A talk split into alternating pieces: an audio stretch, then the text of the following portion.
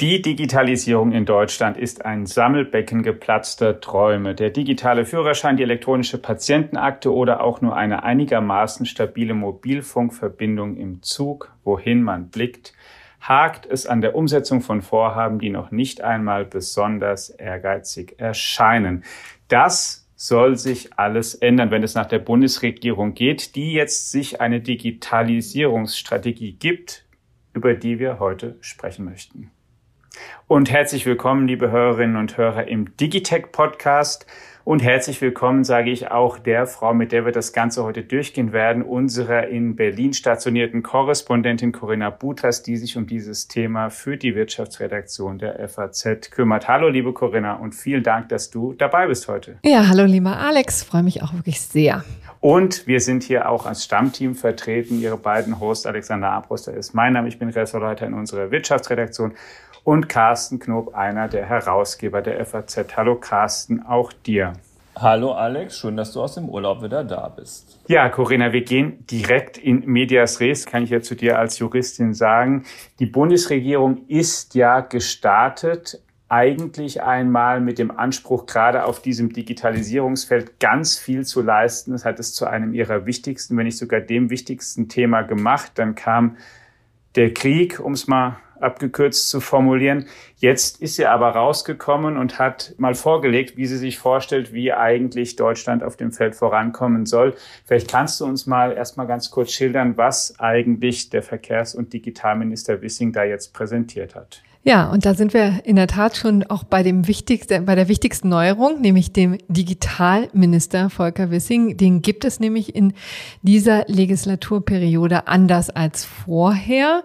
Das ist ja in der Tat ein Teilressort, was neu geschaffen wurde. Vorher war es ja angehängt am Bundeskanzleramt und noch davor haben sich alle so ein bisschen durchgewurschtelt. Aber jetzt gibt es einen, und das ist eben Herr Fissing, der durch die anderen Ressorts tingelt, er seine Kabinettskollegen ja bittet, da mal eine Strategie vorzulegen, sie ermahnt und jetzt ist der erste Entwurf rausgekommen, der nächste Woche verabschiedet werden soll in schöner Umgebung, nämlich äh, auf Schloss Meseberg. Ganz analog, ne?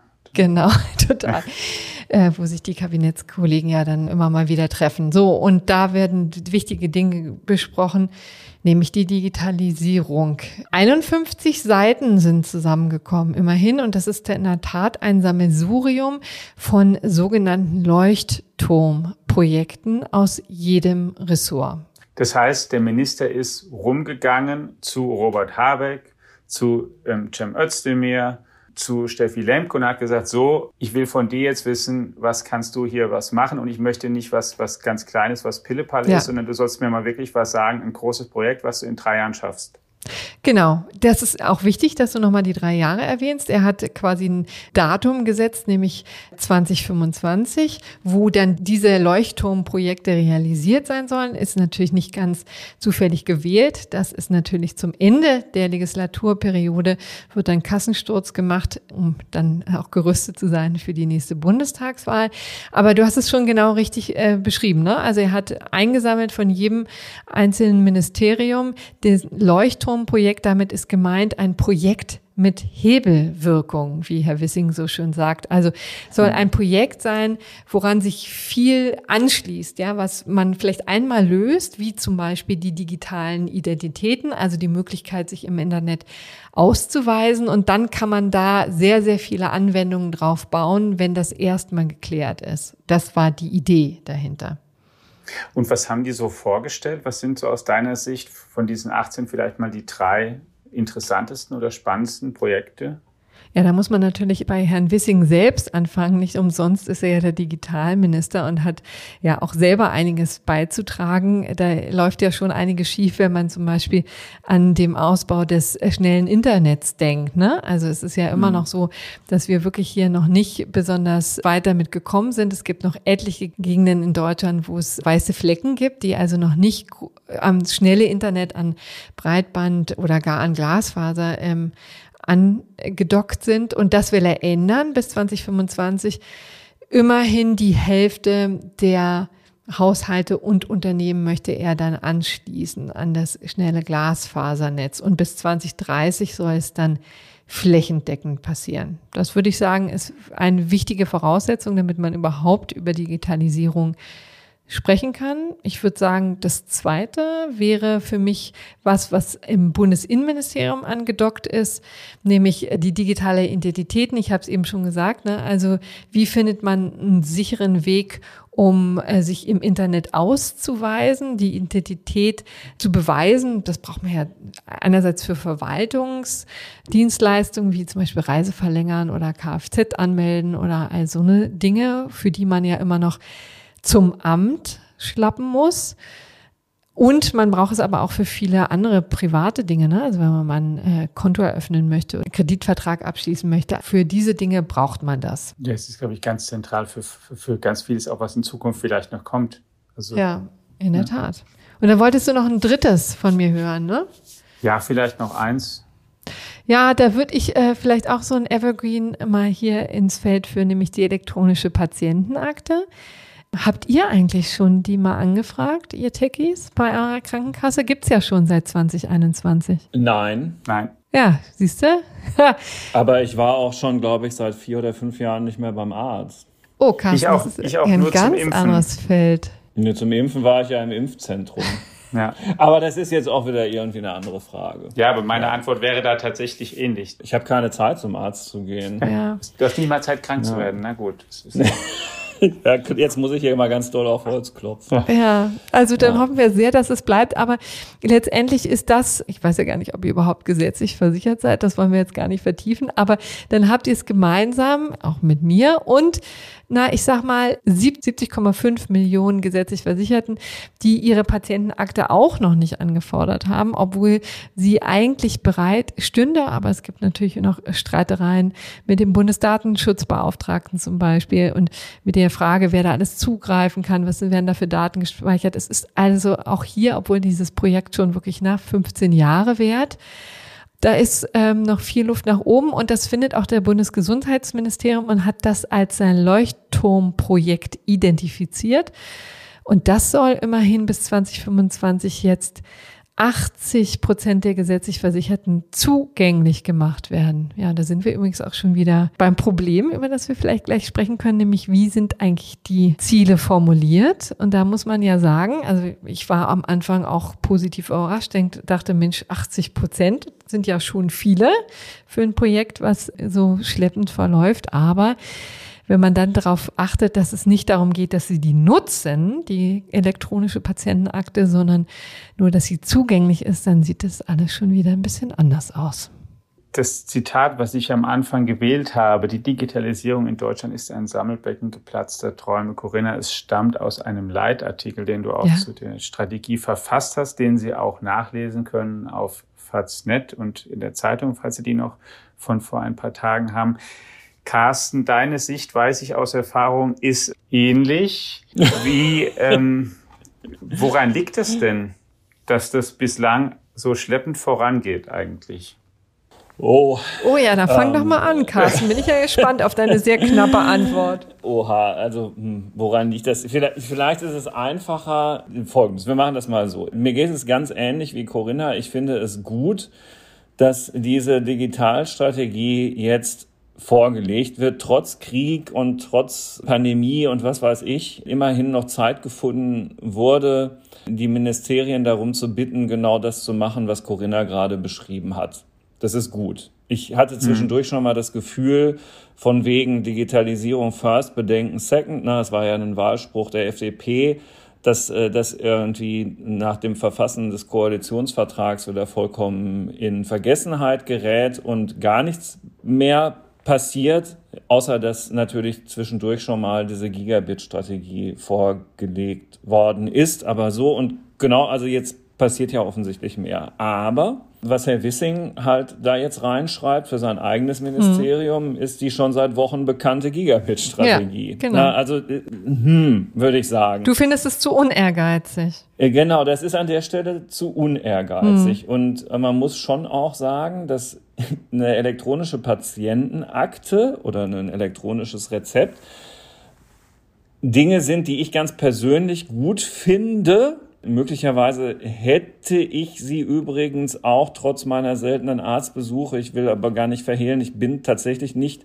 hm. gesetzlich versichert. Insofern äh, spielt es überhaupt gar keine Rolle. Ich konnte es also auch gar nicht ausprobieren. Aber auch da muss man ja sagen, es ist ja nun wahrlich nicht neu, dieses Projekt, sondern es ist einfach nur überfällig. Und der Online-Ausweis samt digitaler ID auf dem Smartphone ja, dann macht es doch endlich. endlich weil, ne, genau, weil es gibt, es gibt, na, ich, es gibt hier so eine Ausweis-App, die ich schon seit ewigen Zeiten auf dem Telefon habe, die völlig unbrauchbar hm. ist. Ich bin damals, das habe ich auch schon mal erzählt hier in diesem Podcast, auf dem Bürgeramt in Frankfurt Höchst, als ich das letzte Mal meinen Personalausweis und Reisepass völlig neu beantragt habe, geradezu entsetzt angeschaut worden, als ich gesagt habe, ich hätte ganz gerne die digitalen Ausweismöglichkeiten dort freigeschaltet. Da wurde ich überhäuft mit Warnhinweisen und einem entsprechenden Zettel dazu und äh, mit Kopfschütteln wurde quittiert, dass ich trotzdem an all den Wünschen festgehalten habe, die ich seitdem natürlich hm. Jahre her nicht ein einziges Mal ja. bis jetzt äh, nutzen konnte. Gab ja auch kaum Möglichkeiten. Hm. Ja, genau. Und das beantwortet jetzt auch ein wenig deine Frage, Alex. Es ist einfach äh, total lahmarschig, was der deutsche Staat auf dem Gebiet zustande bringt, weil sich wahrscheinlich die verschiedensten Gebietskörperschaften ständig mhm. auf den Füßen stehen, weil immer wieder was anderes wichtiger ist, sei es eine Rettung vor der Finanzkrise, vor einer Pandemie von, und so weiter und so fort. Und das greift eben alles hinter ineinander. Und äh, last but not least bekommt natürlich auch hm, jedes Volk die Politik, die es verdient mhm. hat. Wir ersticken in Datenschutzbedenken. Und jedes Mal, wenn ich, ich habe in den vergangenen Jahren früher ja viel häufiger auch Meinungsstücke dazu in der Zeitung gehabt, als ich noch unmittelbar dafür zuständig war. Und immer, wenn man relativ positiv war vor irgendwelchen entsprechenden Dingen, eben elektronisches Rezept oder Patientenakte oder so weiter, wurde man mit Datenschutzbedenken mhm überhäuft, auch beim digitalen Personalausweis. Wobei ich ehrlich gesagt sagen muss an dieser Stelle, die lassen sich aber auch ausräumen. Ne? Das wird hier immer gerne ja. vergessen. Das ist keine Wand, die, gegen die man rennt, sondern das ist vielleicht so eine Hürde, die man überspringen muss. Aber da, dazu muss man sich vielleicht ein bisschen anstrengen, aber das geht schon verdammt vieles. Ja, Das muss man ehrlicherweise auch machen. Ich habe inzwischen auch das Gefühl, dass sich die Politik da auch sehr, sehr gerne hinter versteckt. Ich möchte übrigens vielleicht auch noch mal einen Grund hinzufügen, weshalb ich glaube, dass es bisher wirklich ganz stark gehakt hat. Das eine ist, es lief ja auch so, ja. Das, und das ist wirklich auch so ein bisschen ähm, ein Problem. Das finde ich, wie ich glaube ich, wichtige, woran liegt es, wenn man sich fragt, warum, warum kommt es nicht voran? Weil und da sind wir Deutschen ja auch gar nicht schlecht drin, ähm, uns zu, zu meckern und zu beschweren über dies und das. Aber vieles im Vergleich lief einfach so. Hm. Vor allen Dingen verglichen auch mit vielen ähm, unserer europäischen Nachbarländer. Das ist eben das Problem, ne? wenn du ein funktionierendes Meldesystem hast, das analog okay funktioniert, dann hast du weniger Druck da ein digitales System draufzusetzen. Ich habe das bei der Pandemiebekämpfung haben wir das gesehen, ja, was natürlich ähm, so Systeme wie SORMAS oder so, die sind jetzt auch nicht komplett fehlerfrei oder so, ja.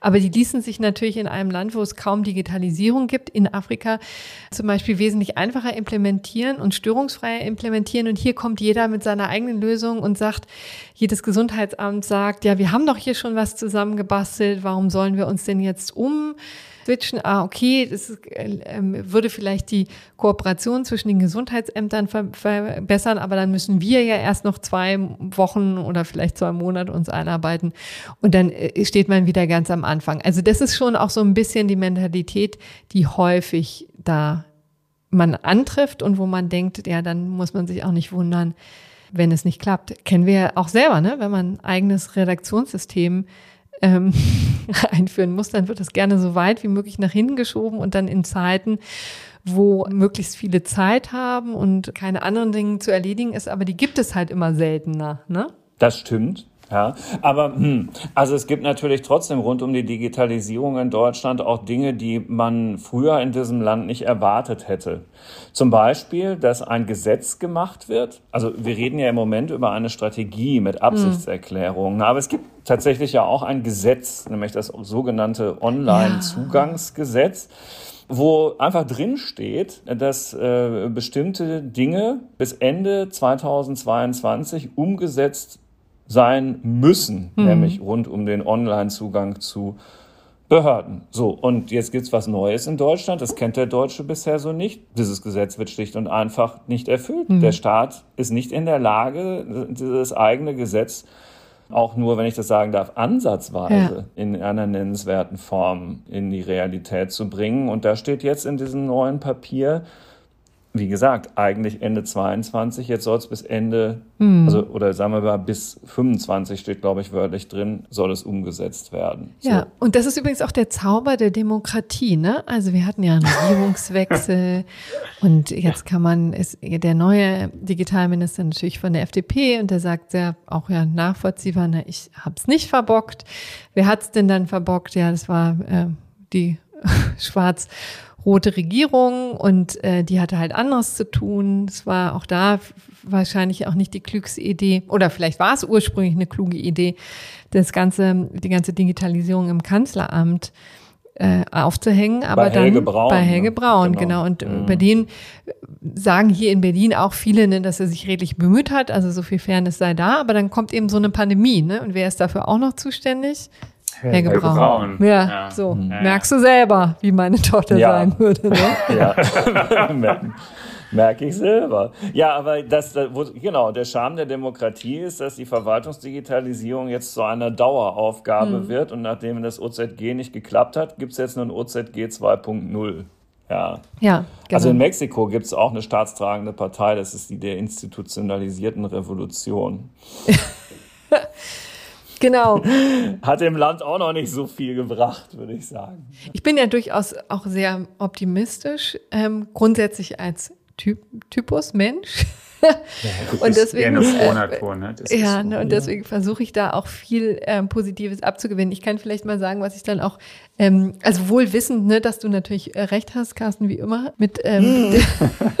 mit dem Drang, dass er jetzt auch ein bisschen mehr Ehrgeiz und äh, nun endlich auch mal machen. Aber was ich kann sagen, ich mochte zwei Dinge sehr gerne. Zum einen, das ist vielleicht auch so ein bisschen PR, bla bla, aber es war ja so aufgebaut in diesen 51 Seiten, so jedes Ressort sollte sich auch ein Anwendungsbeispiel Beispiel mal überlegen. Und ich mhm. glaube, in diese Anwendungsbeispiele wurde auch viel Liebe gelegt. Da wurde dann Elena zur, ähm, zum Leben erweckt oder Lisa und Tarek und so, die schon seit langem in der Stadt wohnen, ja. Und was, was erleben die dann mit den neuen Möglichkeiten, die sich ihnen bieten? Ja, das ja? kenne ich, so. kenn ich schon aus der hessischen KI. Ja, diese kann man vorstellen, so dass das jetzt mhm. ähm, so eine gewisse Mode mhm. ist. Aber das kann man auch belächeln. Nur auf der anderen Seite führt es natürlich darum, dass man mal das Ganze fokussiert auf das, was das tatsächlich bringt, ja, und vielleicht guckt, welche Projekte sind tatsächlich dringlich und welche bringen letztendlich gar nicht so viel, weil sie im Leben der Menschen gar keinen Unterschied machen. Das mochte ich ganz gerne so als kleines Beiwerk. Und dann natürlich den Trick, den man jetzt aus der modernen Unternehmensführung kennt, aber eben noch nicht so sehr aus dem Regierungshandeln, dieses, woran wollen wir uns messen lassen, ne? Das so, und da, das merkt man schon, einige Häuser Häuser sind damit noch nicht so firm. Also ich finde Landwirtschaftsministerium dann einfach dahin zu klären, wenn ich das jetzt mal so sagen darf, ne, was stand da irgendwie drin? Naja, wir wollen jetzt dafür sorgen, dass sich die digitalen Anwendungen in der Landwirtschaft erhöhen. Ja, da ja. muss ich auch sagen, ja, mhm die Richtung stimmt. Wir sollen einen wirksamen Beitrag zur ja. effizienten Nachhaltigkeit und Tierwohl leisten. Ja, was ist wirksam? Ja, genau. Und mhm. dann, dass das Arbeitsministerium sich darauf zurückzieht, da ja einen modernen Rechtsrahmen für mobile Arbeit und für den beschäftigten Datenschutz zu schaffen. Da muss man sagen, also was macht er eigentlich sonst? Das fand ich natürlich auch schon, also Hüste, Hüste. Ja, das ist ein Witz. Weil den modernen Rechtsrahmen schaffen sie doch eigentlich ständig. Ja. Wir haben doch heute ja. auch erst wieder in der Zeitung, was ab Oktober wieder alles gelten soll. Homeoffice-Angebotspflicht, ja, ja. ja. Ja, aber ich glaube, das finde ich, fand ich auch so ein Punkt, wo ich, wo ich, wo ich dachte, ich weiß nicht, wie es bisher mit da so, so ist, aber ich meine, man schafft genauso ein bisschen, ich meine, es ist nicht jetzt gesagt, dass dadurch das alles klappt, aber genau das, was wir jetzt gema gemacht haben, können die natürlich auch untereinander machen und sagen, ach guck mal, was der Özdemir da vorgeschlagen hat, naja. Ja. Oder der muss ja auch, wie soll ich sagen, ähm, sondern du musst ja auch wahrscheinlich eine gewisse Scham überwinden, wenn du dann wirklich nur hingehst und sagst, naja, ich möchte halt einfach ein bisschen mehr als jetzt haben. Ja, wobei so groß scheint die Scham ja nicht gewesen zu sein. Ja, ja, ich, ich weiß, aber die, wenn dann andere halt da sitzen und sagen, naja, ich mach das, ich mach das, ich mach das und du sagst, ja, ich, ähm, ich bemühe mich auch, ähm, mhm. ich bin auch da. Also ja. das hat so von der, das, das, du hast ja auch geschri also geschrieben, mit dieser Digitalstrategie setzt sich die Bundesregierung selbst unter Druck. Nur so geht es. Ich glaube, da ist auch einfach sehr viel dran. Du musst ein, klare Ziele haben, die müssen nachprüfbar und messbar sein. Die Frage ist halt am Ende, wenn es nicht erreicht wird, dann, das kennen wir auch von anderen Programmen, dann sind es natürlich auch nicht schlecht darin, dann Gründe zu finden, warum es nicht geklappt hat und da muss man sich keine Illusionen machen, genau. Aber hm, guck mal, ich habe ja eben schon mal gesagt, ne, auch wir, ja, als Wähler, wir sind natürlich schon auch vielleicht etwas stärker gefragt bei dem Thema. Ähm, zum Beispiel die Ministerien, die das jetzt da reinschreiben, so dieses vollkommen unambitionierte Tralala, da Herr Heil von der SPD und Herr Özdemir von den Grünen, um es auch nochmal explizit zu sagen, blamieren sich natürlich auf die Knochen, aber es interessiert ja keinen. Mhm. Ja, Corinna, no offense. Ne? Ja. Ich leide da ja selber auch immer drunter. Diese Texte über die Digitalstrategie der Ampel werden ja jetzt nicht gerade wahnsinnig geklickt von den ja. Leuten. Es ist jetzt nicht so, dass sich unsere Leser da drauf stürzen um zu ähm, erfahren, was denn da jetzt der Plan ist. Mhm. So und das kriegen die Politiker natürlich mit ja. und äh, sagen sich, na ja, das interessiert auch bei der nächsten Wahl wieder keinen. Ja, und das Land manövriert sich damit immer weiter ins Abseits. Wenn nicht halt endlich auch mal von denjenigen, für die diese Politik gemacht wird, äh, stärker darauf gepocht wird, dass endlich mal Ergebnisse kommen. Und das ist zu wenig der Fall. Ich glaube, dass das ein bisschen aber ist, das ist ja nicht nur ein Phänomen in Deutschland, mit diesen Themen kann ich, mir fällt gerade eigentlich keine große Demokratie oder keine etablierte ein in einem Industrieland, wo damit jemand Wahlkampf primär gemacht hat. Die Themen da sind dann andere. Es ist, wie teuer sind die Lebenshaltungskosten? Dann ist, ähm, also egal ob du jetzt nach Amerika, nach Großbritannien, Frankreich, Deutschland guckst, wie teuer sind die Lebenshaltungskosten? Also der Wohlstand entwickelt sich, wie Zuwanderung ist immer ein Thema, dann Sicherheit natürlich mhm. auch, die da emotionaler sind und das prallt auf was, dass diese ähm, Digitalisierung hat auch was so ein bisschen Schleichendes ist, was wir nicht, wo wir nicht so, ähm, wo wir zumindest relativ oft nicht, nicht merken, aha, das hat jetzt viel umgekrempelt. Du hast es selbst auch sehr gut, ich zitiere nochmal aus deinem Leitartikel, Corinna, ja, da fand ich auch aufgeschrieben, ja, das Dilemma der Digitalisierung liegt auch darin, dass entgegen der sagenumwobenen Aura des Fortschritts durchschlagende Maßnahmen eher spröder Natur sind. Der Ausbau des Glasfasernetzes klingt nicht gerade nach Silicon Valley, ist aber trotzdem die Grundlage für alles.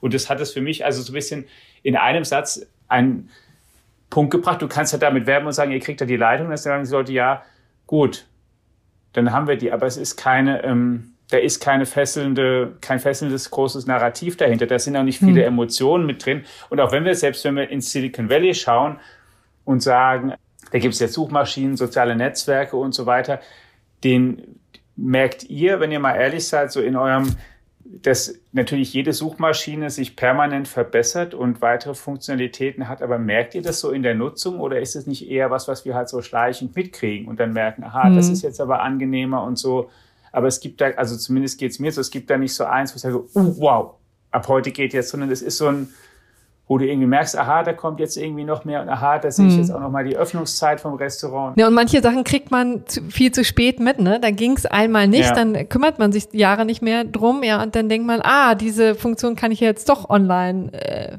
hinbekommen. Ja, genau. ja das, ja. das finde ich, man ist irgendwie selber, obwohl man das Gefühl hat, man beschäftigt sich eigentlich nonstop damit. Ja, klar, Frosch im Glas, ne? erhitzen, erhitzen, ja. erhitzen, ja, hm. äh, ist was dran und dann äh, fällt man halt irgendwann ein bisschen platt von der Leiter.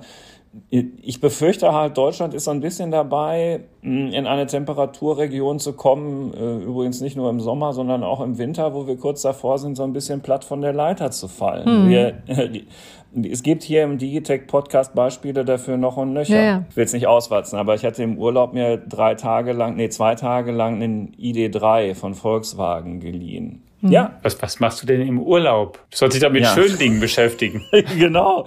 Wenn du mal wieder ein Beispiel für ein dysfunktionales Auto haben willst, weil die nicht wegen des Fahrwerks alles fein, ähm, sondern wegen der Software, die da eingebaut ist. Also wie lange du brauchst, um zu kapieren, wie, wie die Außenspiegel eingestellt werden. Nein, ich will die Hintertüren nicht verriegeln.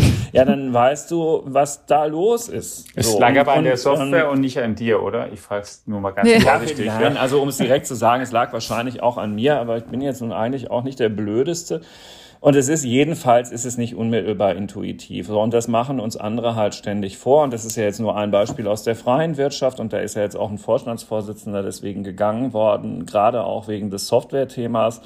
Ähm, aber die Zeit bleibt ja nicht stehen. In der Zeit, Michael Speer aus unserer Technik- und Motorredaktion hat ja darauf hingewiesen, auch bieten Apple und Google Systeme an, die man äh, andocken kann quasi an jedes Auto künftig, um die Software da drin von denen machen zu lassen. Es ist halt ein einziges Armutszeugnis und äh, das setzt sich ja in anderen Bereichen eben auch leider Gottes in der Industrie fort. Und wir haben über das, was die öffentliche Hand so betreibt, gerade erst gesprochen. Und man könnte natürlich schon nicht nur, wenn man Kinder hat, aber ganz besonders genau. auch dann ein bisschen nervös werden, ne, wo, wo eigentlich das, was wir so verdienen, künftig verdient werden soll. Ja, das ist absolut. Ich glaube, da hast du doch den wichtigen Punkt angesprochen, dass wir hier Digitalstrategie, wir reden gerade hier oder haben viel über Bund und Staat, was er machen muss, geredet, aber natürlich betrifft es das ganze Land und es ähm, interagiert miteinander. Es geht auch darum, genau. wie viel kann eigentlich auf dem Feld die Wirtschaft leisten, wie pfiffig und bereit sind die Nutzer, sich auf die Sachen einzulassen, mhm. weil auch, auch, auch unser Staat am Ende auch die Sachen, die er machen möchte, die Angebote muss er irgendwo ja auch einkaufen. Denn wie ist es denn heute, wenn der, das Ministerium sagt, so, ich möchte jetzt hier gerne dies und das machen? Können die denn, Corinna, einfach, also haben die hier genügend Anbieter, vielleicht heimische auch, bei denen sie das alles kaufen und bestellen können, was sie da wollen?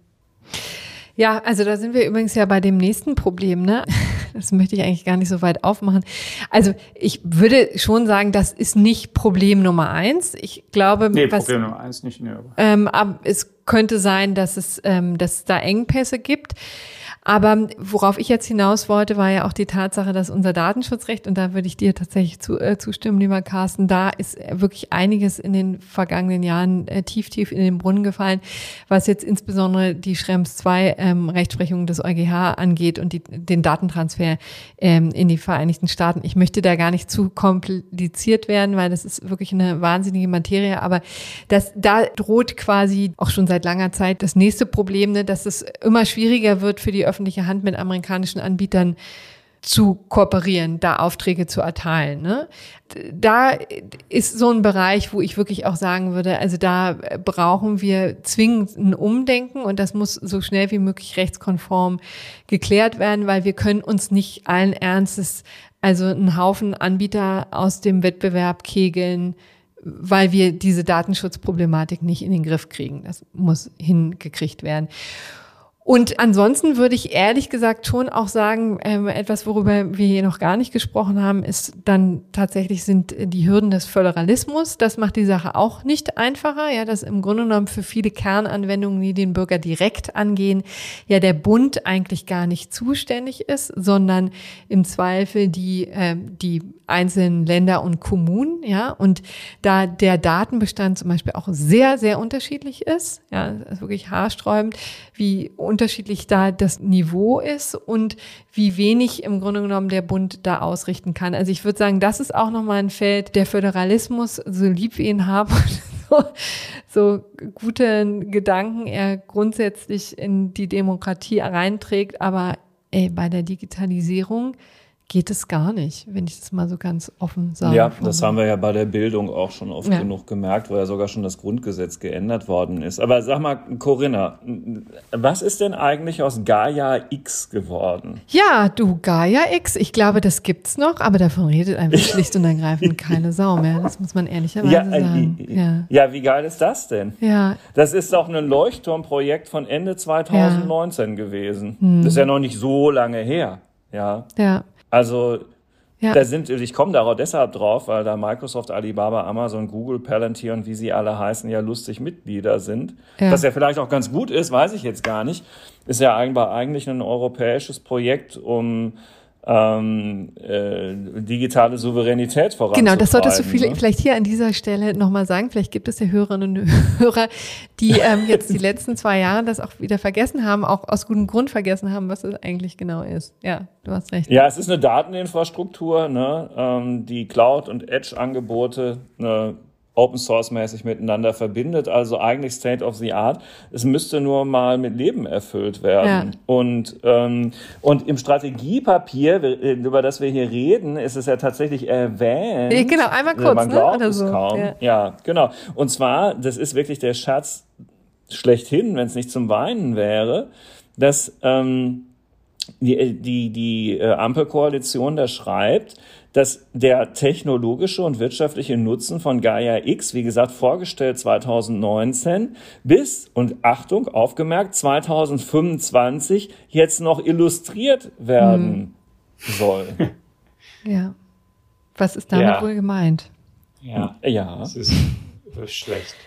Ja. Also ähm, vielleicht umgekehrt, dieser Open Source Ansatz, der dahinter steht, ist durchaus auch etwas, was jetzt ja weiterlebt. Ja, das ist ja auch kein doofer Gedanke. Allerdings, alles, was ich höre, ist, dass es jetzt auch nicht trivial ist, ne? Das sozusagen tatsächlich. Stimmt, aber Open Source haben wir natürlich schon häufig als Linderung für viele Probleme empfohlen. Bestehe ich auch zu. Hm. Ähm, aber das aber ist, ja, was ich auch meinte mit der Frage, kann man hier, gibt es genügend auch Angebote, wenn man die Sachen machen will? Denn dann wollen wir die Sachen auch, ähm, oder gibt es den Anspruch, dass wir die eben soll ich sagen, von heimischen Unternehmen im Kern umsetzen lassen. Das ist, wenn es um sensible Infrastruktur oder dass ein Land wie Deutschland den Anspruch hat, es muss so Kerninfrastruktur schon selbst irgendwie herstellen, anbieten und betreiben können. Ja, ich glaube, da ist man innerhalb der Bundesregierung auch noch ein bisschen unentschieden. Ne? Da gibt es unterschiedliche Ansätze ähm, dazu, wie sozusagen, wie, wie sehr wir sozusagen für uns selber oder jedenfalls auf europäischer Ebene fernab von allen amerikanischen Anbietern das selber machen oder inwieweit wir uns dann doch lieber kooperativ äh, mit, mit denen auseinandersetzen und die aber da, darauf trimmen, sozusagen unsere Datenschutzstandards und Vorgaben umzusetzen. Ne? Das ist ja der Ansatz, der bisher ähm, vor allen Dingen verfolgt wird. Ne? Das ist natürlich klar. Also Amazon, Microsoft und Co. wollen natürlich äh, Geschäfte machen mit dem deutschen Staat und dann sind sie natürlich auch bereit, hier die Daten in Deutschland zu lagern äh, und da ähm, die die Voraussetzungen auch zu erfüllen. Ist ja auch klar. Die Frage ist nur, mhm. ist das ist, reicht uns das? Ja. Wenn du sagst, da ist man sich nicht einig, kannst du da sagen, wer da auf welcher Seite ungefähr steht in der Regierung? Ah, nee, ehrlich gesagt, da muss ich jetzt äh, passen, weil da, da bin ich mir nicht ganz sicher, wie jetzt auch in der neuen Regierung die Gefechtslinien sozusagen verlaufen. Das müsste ich mal nachreichen. Äh, das ist auch tatsächlich äh, bis jetzt nicht wirklich im Vordergrund des Regierungshandelns gewesen. Also ich kann mich auch nicht erinnern, dass mal mal eine Diskussion mitbekommen zu haben, wo diese Positionen wirklich aufeinandergeprallt sind. Also es, hm gibt ja auch gar nicht mehr so viele Branchen-Events, wo sowas nochmal stattfinden könnte, aber schwer zu sagen, Alex. Könnte ich jetzt auch nicht. Ja, und dann finde ich, müssten wir noch mal kurz reden, auch darüber, was ich, ich habe es gerade auch schon mal angesprochen, sozusagen der Nutzer ist, ähm, oder was du ja auch vorhin, Carsten, schon mal gesagt hast, es geht dann auch darum, wie man halt ähm, wählt und die, ähm, was die, die Leute kriegen halt die Regierung, die sie wählen und mit dem Anspruch, den sie wählen. Wenn es eben das ist ja was, was nach wie vor auch fehlt, dass die Leute jetzt ganz vehement das als ganz wichtiges Ziel einfordern, dass sie deswegen hier breit auf die Straße gehen oder sowas. Das mhm. ist ja halt auch nicht der Fall. Und dass sie da Signale nee, senden. Sie interessieren sich für Masken im Flugzeug. So, oder so das Quatsch. ist halt, das ja. ist so das. Und die Leute fordern ja. es nicht ein und vielleicht auch manchmal trauen sich zu wenig, auch mal Sachen neu auszuprobieren da. Ja, ich glaube, letzteres ist auch ein Problem, ja. Ja, sich selbst mit dem, was es so gibt, denn es gibt ganz viele Möglichkeiten, wie du schon Apps, die du nutzen kannst, die du machen kannst, also wo du einfach mal Sachen ausprobieren kannst. Es müssen ja nicht nur staatliche ähm, Dienste sein, die man da versucht nachzubilden, sondern wie man überhaupt versucht, da mal Sachen auszuprobieren und dann, ja, mache ich, mache ich nicht und wie man da bereit ist, so Geräte zu verwenden, neue Hardware mal zu ähm, wir sind ja nicht das Land der Early Adopter, um mal so zu formulieren. nee. Ja, also das gehört natürlich auch zum Teil der Wahrheit. Ne? Und wenn wir jetzt erst die ganzen schönen Dienste haben, bin ich auch mal gespannt, wie viele Leute das dann auch nutzen, ja, Kfz ja, online so. anmelden, aber vielleicht dann nicht in dieser Generation, sondern in der nächsten. I don't know, weil das ist nicht, sind natürlich unfassbare Vorteile, die man sich da vorstellen kann. Ne? Also Zeitersparnis. Also noch unsere Kinder würden das doch ja, sofort machen. Glaube ich auch. Ja. Ja, würden das doch sofort machen. Sag mal, es gibt noch so was anderes. Das ist natürlich ein Punkt, ähm, äh, der vor allen Dingen von Markus Beckedahl von netzpolitik.org auch betont wird.